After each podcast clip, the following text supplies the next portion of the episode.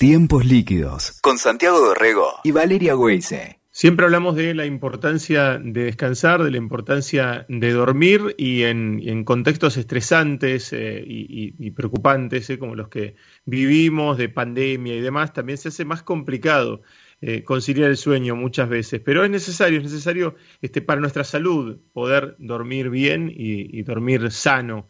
Estamos en comunicación con Facundo Noriega, él es jefe del Laboratorio del Sueño del Hospital de Clínicas y es además coordinador del Laboratorio del Sueño del Sanatorio Finoquieto para, para hablar de, esto, para hablar de descansar, para hablar de dormir y, cuánto deberíamos dormir. Hola Facundo, ¿cómo te va? ¿Qué tal? ¿Cómo están? ¿Cómo les va a ustedes? Bienvenido. Eh, contanos las, eh, las consultas que tenés. Este, yo, yo creo que desde que arrancó toda esta historia de la pandemia, estamos descansando mucho peor, pero es una percepción. No sé si vos lo, lo, lo, puedes comprobar este, con, con datos. No, eso incluso está, está documentado. Hay, hay trabajos de investigación que han sido publicados que muestran que, que, la calidad del sueño este, ha, ha empeorado durante la pandemia y, hay un, aumento en la, en la incidencia, en la frecuencia de trastornos del sueño. Básicamente de la mano del insomnio, mm. de, digamos, dificultades para dormir, eh, así como este, problemas de múltiples despertares en la noche o despertarse en la mitad de la noche y no poder volver a conciliar el sueño y también hay un, digamos, de la mano del aumento del peso, porque hay un 40% de la población que subió de peso, eh, también eso se ha, se ha visto reflejado en un aumento en la incidencia de ronquido y de apneas del sueño. Así que por algún lado o por el otro el sueño se nos ha, se nos ha alterado enormemente. ¿no? Doctor Valeria lo saluda. Eh, quería saber si hay este, una edad en la que esté peor esta situación o se da en todas las edades estas alteraciones ¿no? en, la calidad del sueño. Esto se, da, se, se, ha visto reflejado en todas las edades. Eh, por supuesto, con, con patrones y con, y con circunstancias este, o, características distintas en cada una de ellas. Por ejemplo, en, en los chicos, el principal trastorno tiene que ver con, eh, con la alteración en los horarios, porque esta, esta cuestión de, la, de, la, de las clases virtuales, o, de la, de la digamos este de la pérdida de este ordenador externo que son los horarios o las obligaciones cotidianas como por ejemplo madrugar o levantarse temprano para ir al colegio esto ha, permitido entre comillas eh, que los chicos queden hasta más tarde conectados a redes sociales o jugando en línea con el celular, con una consola o con una computadora, eh, y lo que se ve es eso, ¿no? Se, se, van corriendo los horarios, y este, se acuestan cada vez más tarde. Eh, eso altera muchísimo eh, la, la, calidad del descanso y sabemos, eso se sabe desde hace muchos años, que un descanso insuficiente afecta enormemente la capacidad de concentración, la capacidad de aprendizaje, de, de, prestar atención, de estudio, y eso también va a afectar el estado de ánimo, el humor, aumenta la irritabilidad, puede generar hasta incluso la falta crónica del sueño, puede generar cuadros de ansiedad o, incluso depresión. Así que, digamos, eh, en, ese grupo etario tiene que ver más que nada con eso, ¿no? Con la, con la pérdida o con la, digamos, con la alteración de los horarios. Y en el otro extremo, en los, pacientes de edad, por supuesto, este, un año y medio de, estar, entre comillas, encerrados o, aislados, sin, sin posibilidad de ver a los nietos o de ver a, a sus hijos o, a, o, a, sus amigos, este, vivir prácticamente solos, aislados, sin poder socializar. Bueno, eso por supuesto genera un estado de ansiedad y también de depresión porque, bueno, tienen una, una expectativa o una perspectiva de vida más acotada y, hay mucha incertidumbre de decir, ¿podré volver a ver a mis nietos? Si incluso me llego a enfermar y, tengo una mala evolución. Digamos, hay, hay, hay, un estado de ansiedad y de angustia enorme. Y en el medio, este, la, generación intermedia, bueno, eh, está también atravesada por toda la situación socioeconómica, ¿no? Y la situación laboral, esta, esta cuestión de, la incertidumbre, no solamente sanitaria, sino de no saber qué va a pasar con, el trabajo de cada uno, más la situación económica, la inflación, todas estas cuestiones que nos tienen a todos sumamente preocupados.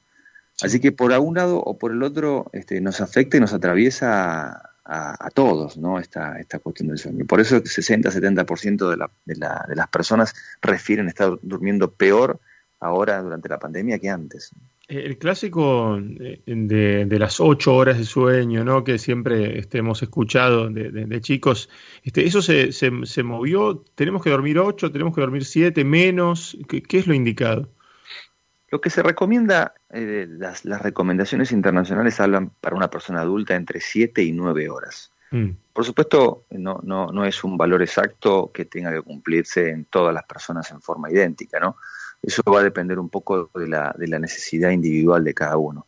Pero el, principal parámetro es, por un lado, eh, digamos, tratar de, no dormir menos de siete horas, algunos por ahí con un poquito más de seis horas están bien, pero, pero el principal parámetro es ver cómo estamos al día siguiente. Si nos levantamos a la mm. mañana frescos, si estamos, si nos sentimos descansados, si tenemos un rendimiento pleno durante el día, si, si no tenemos problemas para prestar atención, si no nos agarra sueño en la tarde, o en algún momento en el cual nos quedamos quietos, bueno, evidentemente esa cantidad de horas son suficientes. Ahora, si dormimos 6, 7 horas y estamos a la tarde con sueño, nos cuesta levantarnos a la mañana, bueno, evidentemente o dormimos mal o estamos necesitando dormir más horas.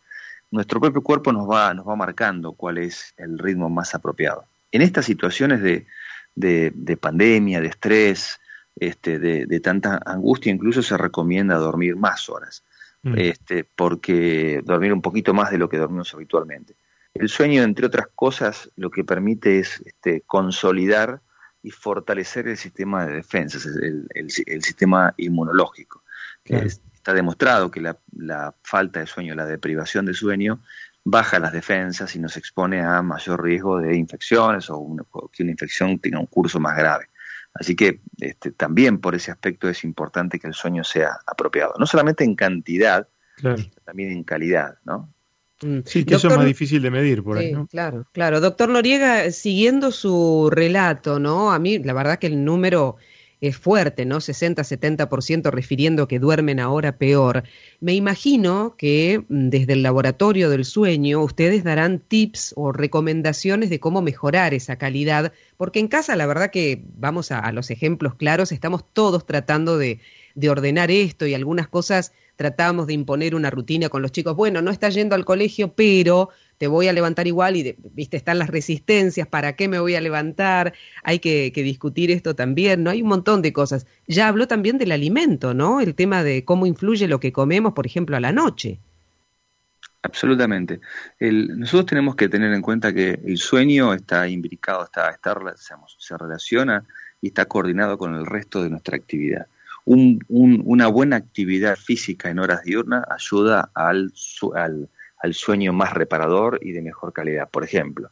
Pero también la alimentación, que la alimentación sea balanceada, que esté distribuida a lo largo del día, tratar de que la cena no sea una, una digamos, que sea la comida más importante del día y que nos cueste, que nos genere una distensión del abdomen y que nos cueste este, digerirla y que estemos que nos sintamos pesados y mal, porque eso nos va, nos va a alterar la calidad del descanso. En fin, tenemos que repartir la alimentación, dejar pasar dos horas entre que cenamos y nos vamos a dormir. Como decía antes, la actividad física idealmente separada cuatro o cinco horas del momento de ir a dormir.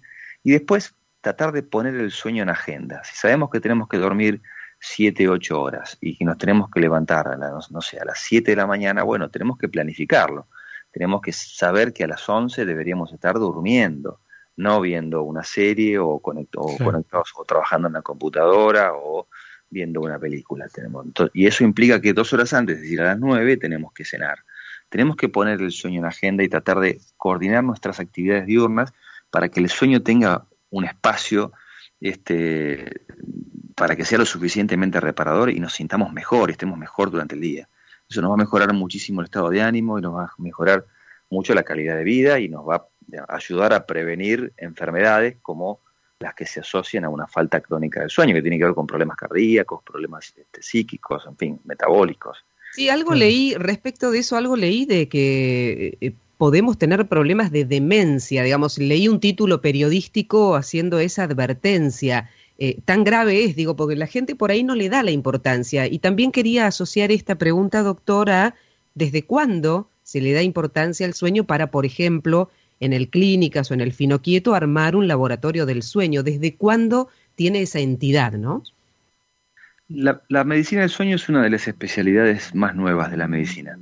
eh, los primeros estudios eh, fisiológicos del sueño datan de 1968. Ahí es cuando se, le, se define lo que es la polisomnografía, que es el estudio más importante que hacemos nosotros en el laboratorio de sueño. Este, estamos hablando de hace 52 años. Eh, antes de eso se venía trabajando con el sueño desde distintas esferas, desde, básicamente desde la psiquiatría, ¿no? Eh, pero más como una concepción del sueño como actividad onírica, o sea, lo que soñamos, más que lo que nos pasa en nuestro cuerpo mientras soñamos. A partir de que se empieza a investigar el sueño desde el punto de vista fisiológico, o sea, qué pasa con nuestro cerebro, qué pasa con nuestro, con nuestro aparato cardiovascular, con la respiración, qué pasa con con la producción de hormonas, qué pasa con la temperatura corporal, con el metabolismo, bueno, es que empezamos a descubrir que el sueño está íntimamente relacionado con un montón de funciones vitales. Por ejemplo, en los chicos la producción de hormona de crecimiento se produce durante el sueño. Entonces, eh, eso es fundamental a, la hora de entender por qué es importante que los chicos no solamente duerman este, mal, sino que duerman, duerman más y que duerman mejor, este, porque entre otras cosas lo que van a favorecer es, un crecimiento saludable. También la maduración cerebral este, y la capacidad de aprendizaje, la capacidad de, interactuar este, intelectualmente con el entorno, eh, se ve sumamente influenciada por, por la calidad del sueño. Así es como un chico que tiene un sueño insuficiente va a tener trastornos de conducta en el colegio y sobre todo va a tener muy serios problemas de aprendizaje. Y en la, gente mayor que tienen déficit de sueño van a ver aumentado el riesgo de tener trastornos cognitivos, sea demencia o cualquiera de estos cuadros, pero también tienen aumento del riesgo de lo que se llaman accidentes cerebrovasculares o ACV, que mm. prácticamente todo el mundo sabe de, qué, de, qué hablamos, que son problemas en los, en los vasos del cerebro que tienen mayor riesgo de, taparse y generar un infarto cerebral este, en pacientes que tienen trastornos del sueño y por otra parte, bueno, por, por supuesto, este, también se, se, lo ha asociado a la falta crónica del sueño con mayor riesgo de, depresión, de ansiedad, de angustia, que eso también nos complica la vida, ¿no? Claro. Eh, es eh, también notable que mucha gente está este, recurriendo a, pastillas, ¿no? A algún tipo de, de, medicamento para, para, dormir, ¿no? Hay gente que directamente se ha convertido en muy, muy dependiente de, esto, de estos medicamentos. Sí, sí, digamos que eso es una tendencia natural del ser humano, ¿no? De buscar soluciones fáciles a problemas complejos. Eh, eh, y la tomar una medicación eh, pareciera ser una solución fácil, pero en realidad muchas veces termina siendo este, peor para, para, para, para el problema que estamos intentando resolver. ¿Por qué? Porque en general eh, la gente recurre a la automedicación, toma, en vez de consultar con, alguien que se dedique a esto, este, le hace caso a un vecino o a un pariente, este, o a alguien que no, que no sabe exactamente cómo son estos medicamentos y por ahí utilizan fármacos este, que pueden ser incluso contraproducentes. Específicamente hablamos de lo que son las benzodiazepinas, el alprazolam, clonazepam, el lorazepam, bromacepam. Si ustedes googlean van se van a dar cuenta que son todas las marcas comerciales de los productos que se utilizan comúnmente para dormir, eh, tienen estos productos. Y estos son fármacos que utilizados correctamente son muy buenos. Son buenos para combatir un estado de ansiedad o de angustia o algún episodio agudo de insomnio, este, pero no son fármacos que estén eh, aprobados o que sean recomendados para usar crónicamente para tratar el insomnio. ¿Por qué? Porque son medicamentos que generan adicción, que generan dependencia, que generan tolerancia, es decir, que una vez que uno empieza a tomarlos y lo toma durante varias semanas, nota que va a necesitar cada vez mayor dosis para lograr el mismo efecto y que después no lo van a poder dejar porque cuesta mucho, porque genera adicción, genera síndrome de abstinencia, y uno realmente se compra un problema enorme y está lleno de pacientes que siguen teniendo insomnio y que encima tienen ahora una dependencia, una adicción a estos psicofármacos que realmente cuesta muchísimo poder eliminar. Así que la primera recomendación es no, no automedicarse, no abusar de estos medicamentos. Los medicamentos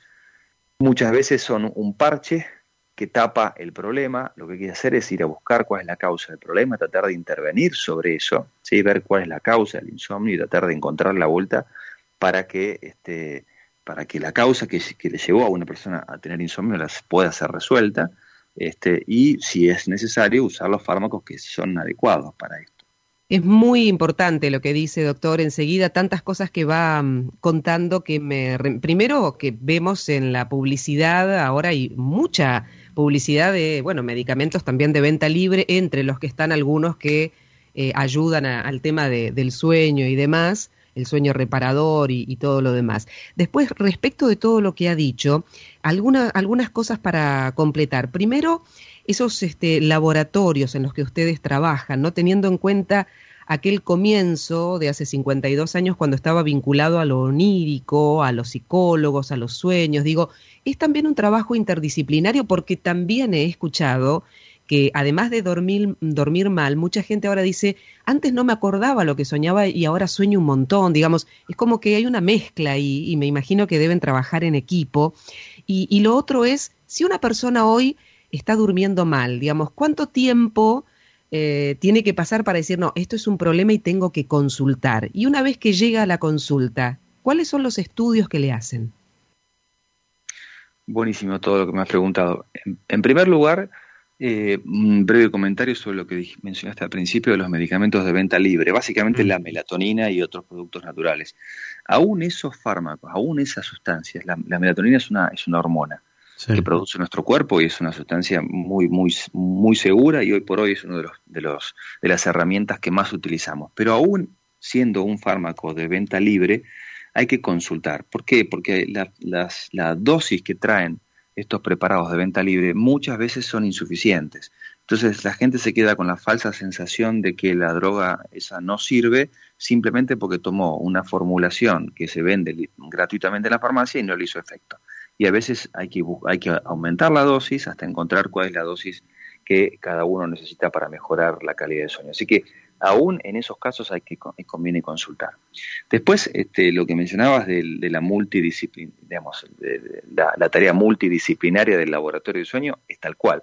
En nuestro equipo nosotros tenemos eh, neumonólogos, porque hay mucho trastorno respiratorio del sueño, trabajamos con neurólogos, hay psicólogos, por supuesto, trabajamos íntimamente relacionados con psiquiatras, tenemos kinesiólogos en nuestro equipo para este, todo lo que tiene que ver con la implementación de los tratamientos respiratorios para, los, valga la redundancia, los trastornos respiratorios del sueño. Eh, también trabajamos íntimamente relacionados con los odontólogos y con los otorrinos laringólogos. Mm. en fin, esto requiere un, abordaje multidisciplinario, eh, ni, ni, hablar de los psiquiatras que los mencioné. ¿Por qué? Porque el sueño este, puede verse afectado en múltiples eh, formas y el abordaje necesita de la mirada eh, especializada de cada uno de estas disciplinas. Entonces, este, más, que, o sea, probablemente más que ninguna otra especialidad de la medicina, este, hay, un, hay un trabajo interdisciplinario muy, muy intenso, ¿no? Y vemos los pacientes entre, entre varios médicos, por ahí no simultáneamente, pero sí lo vemos, este, nos vamos derivando los pacientes para poder evaluar toda la esfera de trastornos que, pueda, que puedan tener los pacientes. Y lo último que me preguntaste es cuándo hay que consultar. Bueno, a ver, 40-50% de la población puede tener algún episodio de insomnio este, vinculado con alguna situación de estrés. Eso es, es algo totalmente habitual, es esperable porque nuestra mente, si no, si no logra relajarse, si se mantiene este, activa por alguna situación de estrés, le, va a costar quedarse, o sea, relajarse lo suficiente y, entre comillas, apagarse, porque no es apagarse el término, pero para que se entienda, de poder conciliar el sueño. Entonces, algún episodio de insomnio podemos tener todos o casi todos y eso, digamos, es esperable. Ahora, cuando estos episodios de insomnio se reiteran, se repiten en el tiempo o nos duran más de varias semanas, más de un mes concretamente, que es el, el plazo que, de tiempo que separa el insomnio agudo del crónico, o son episodios este, de insomnio agudo que se repiten con cierta periodicidad y en eso nos empieza a afectar la calidad de descanso, bueno, ese es el momento para consultar. O si tenemos algún este, trastorno que nos altera el sueño, que nos despierta mucho, notamos que nos despertamos muchas veces en la noche, y ni hablar de este, esas situaciones en las cuales algún familiar o algún este, compañero de habitación nos, nos refiere, nos cuenta que eh, roncamos mucho la noche y que incluso tenemos pausas en la respiración o que mm. por ahí despertamos ahogados en la noche y estamos con sueño durante el día. La presencia de sueño, de cansancio durante el día, tiene que motivar a que consultemos, por lo menos a nuestro clínico, decirle, mira, estamos con tengo mucho sueño durante el día. Y hay que investigar si el sueño es insuficiente, si el sueño este, es, de mala calidad y qué tipo de estudio le vamos a hacer va a depender un poco de lo que estemos sospechando. Si pensamos que puede tener un trastorno respiratorio del sueño, tipo apneas o, ronquidos, etcétera, que es lo más común, ¿sí? es, el trastorno del sueño más común es ese, bueno, por ahí alcanza con hacerle un estudio de sueño con un equipo portátil muy simple en la casa del paciente. El paciente se, lleva un equipo que mide la respiración, la oxigenación, el ritmo cardíaco, el ronquido, este, la presencia de apneas, lo usa en su casa como si fuese un holter cardíaco, este, pero lo usa para dormir a la noche. Entonces eso va a registrar todo lo que ocurra con el, la respiración, el ritmo cardíaco, la oxigenación durante una noche y ahí hacemos el diagnóstico. Y en los casos más extremos, que por ahí sospechemos algún trastorno neurológico, tendrá que venir al laboratorio de sueño a hacer una polisonografía, que es un estudio más complejo en el cual medimos además las señales este, electroencefalográficas este, y, algunas señales más. no, digamos, es un estudio un, poco más incómodo porque tiene que venir al laboratorio de sueño. Hay que dormir en el laboratorio. Pero también nos da más información. Para algunas cosas es necesario y para muchos otros trastornos no es necesario hacer un estudio tan complejo y lo podemos resolver con estudios muy precisos y mucho menos invasivos en la casa del paciente.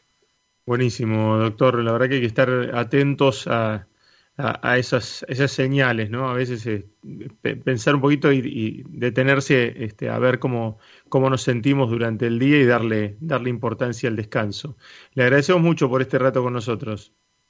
No, no, por favor. El que, el que está agradecido soy yo. Y de paso, este, les, digamos, para, para mayor información o para tips, este, para dormir mejor o para información sobre los estudios, eh, pueden consultar en la página web que es www.facundonogueira.com, que es mi página web en la que está toda la información del equipo de trabajo del hospital y del sanatorio.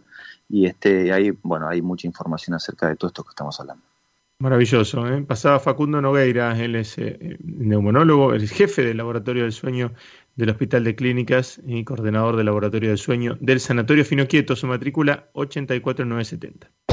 Escuchaste Tiempos Líquidos con Santiago Dorrego y Valeria Weise. WeToker. Sumamos las partes.